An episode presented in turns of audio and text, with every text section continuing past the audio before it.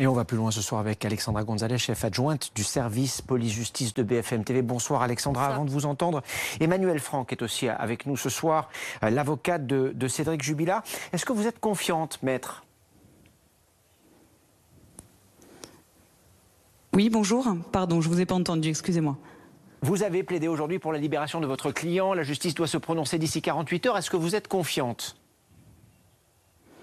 Écoutez, euh, je ne sais pas. Désormais, c'est une décision qui ne nous appartient pas.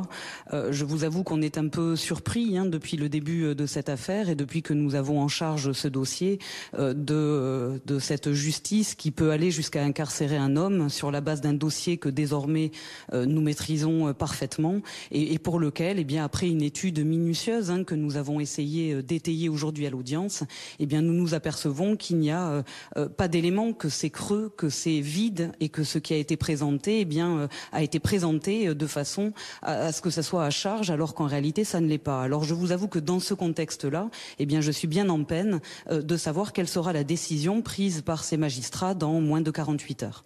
Pourquoi estimez-vous que votre client doit sortir de prison? Quels sont les éléments dont vous disposez aujourd'hui dans ce dossier qui vont contre ce qui a été notamment décrit par le procureur? Eh bien, écoutez, euh, tous les éléments du dossier vont contre ce qui a été décrit par euh, le procureur de la République de Toulouse. Euh, c'est-à-dire que ce dernier va égrener très précisément huit éléments à charge qu'il estime être à charge et une lecture attentive du dossier, une lecture, je dirais, objective du dossier, eh bien, permet de considérer que chacun de ces éléments est tantôt complètement insuffisant, tantôt parcellaire et tantôt carrément inexact.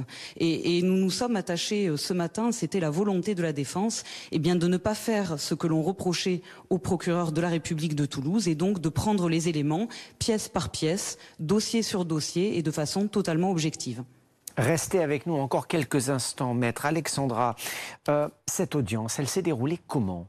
Alors notre reporter sur place, Mélanie Devecchio, nous a dit que euh, cette audience euh, s'est déroulée avec un, mise en examen qui est resté stoïque tout du long, qui n'a pas souhaité prendre la parole même lorsque la présidente lui a proposé de la prendre à la fin de l'audience, mais qui en revanche était très attentif au, au débat, qui se penchait parfois dans le box où il était pour entendre les différentes parties parler. Il y a d'abord eu les avocats de la défense, dont Emmanuel Franck, que l'on vient d'entendre. Il y a ensuite eu les avocats des parties civiles et puis le parquet, c'est-à-dire le procureur qui représente le ministère public, qui lui demande le maintien en détention euh, de Cédric Jubilard. Alors que les avocats de la défense, et on l'entendait à l'instant avec Emmanuel Franck, eux estiment que le temps de l'enquête, la place de Cédric Jubilard n'est pas en détention prévisoire, mais est à l'extérieur, comme il l'a été pendant finalement les six premiers mois qui ont suivi euh, la disparition disparition de sa femme, où il avait encore la garde de ses enfants, où il était resté au domicile familial. Et donc, eux estiment qu'il doit encore y rester. Emmanuel Franck, votre euh, client ne s'est pas exprimé aujourd'hui. Il a évidemment assisté à l'audience. Euh, dans quel état d'esprit était-il à l'issue de cette audience? Écoutez, euh, notre client d'abord euh, n'a pas euh, souhaité s'exprimer à l'issue de l'audience pour la simple et bonne raison qu'il se rend compte depuis que cette machine judiciaire s'est mise en route à son encontre que quoi qu'il dise, quoi qu'il fasse, eh bien c'est forcément mal interprété.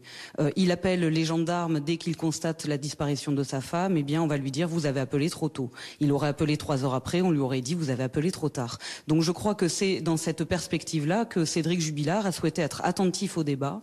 Euh, combatif, il l'est, mais n'a pas souhaité s'exprimer à l'issue pour qu'on ne puisse pas lui reprocher eh bien, quoi que ce soit. Comment va-t-il? Comment le décririez-vous ce soir? Alors, je ne suis pas allé euh, le voir évidemment euh, ce soir à, la maison d'arrêt euh, de Seyss. Pour autant, je pense qu'il a l'espoir. Vous savez, il a l'espoir, Cédric Jubilard, des honnêtes gens, qu'il pense que dans la mesure où ils n'ont rien fait, eh bien forcément, à un moment donné, cela va éclore et donc il va forcément être remis en liberté. Il est dans cet état d'esprit-là parce que, compte tenu de son innocence, il est convaincu que la justice ne peut pas aller contre cette innocence et que forcément sa place sera dehors. Maître, un suspect oublié a été évoqué aujourd'hui au cours de l'audience. De qui, de quoi s'agit-il? Alors, euh, en détail, ce sont des pistes qui vont être exploitées, donc il n'est pas question non plus euh, de freiner ou de bloquer euh, le travail des enquêteurs. Mais il y a effectivement dans ce dossier-là un certain nombre de pistes. Il est faux de dire ce qui a été déclaré, que les gendarmes auraient fermé toutes les portes. Ils ont fait un travail considérable, et cela on ne peut pas le contester, mais ils n'ont pas fermé toutes les portes, pour la simple et bonne raison que ça aurait nécessité des investigations encore supplémentaires, et puis pour la simple et bonne raison, et ça c'est la défense de M. Jubilard qui le pense, pour la simple et bonne raison que depuis le départ, Cédric Jubilard était le suspect numéro un et que donc l'enquête s'est essentiellement attachée à démontrer, à tenter de démontrer, en tout cas, sa culpabilité. Alexandra, qu'est-ce qu'on sait sur ce suspect oublié? Alors, les avocats de la défense, et euh, dont Emmanuel Franck euh, à l'audience, ont évoqué euh, cet homme qui, le 25 décembre, c'est-à-dire dix jours après la disparition de Delphine Jubilard, écrit à son ex-compagne deux SMS dans la même journée. Je vais vous les lire, ils ont été cités à l'audience. Le premier message dit J'ai bien tué Delphine, elle ne voulait pas quitter son mari et ses enfants, je l'ai frappée, je l'ai enterrée dans le travers. Autre SMS dans la même journée de, cette même personne qui, qui habite dans les alentours. Hein. On est quelqu'un on est sur quelqu'un qui habite dans la région. J'ai tué une femme, elle travaillait de nuit, elle n'a pas voulu quitter son mari pour moi. Je ne suis pas fière, je vais mettre des fleurs sur son corps et basta. Cet homme a été entendu à deux reprises par les enquêteurs. Euh, les enquêteurs ont estimé euh, qu'il pouvait le mettre hors de cause. Lui a dit lors de ses auditions euh, qu'en réalité il voulait simplement faire peur avec son ex-compagne et qu'il avait pris ce fait d'actualité pour rebondir là-dessus et donc écrire ses messages, mais qu'en réalité il n'avait jamais été de près ou de loin impliqué cette affaire.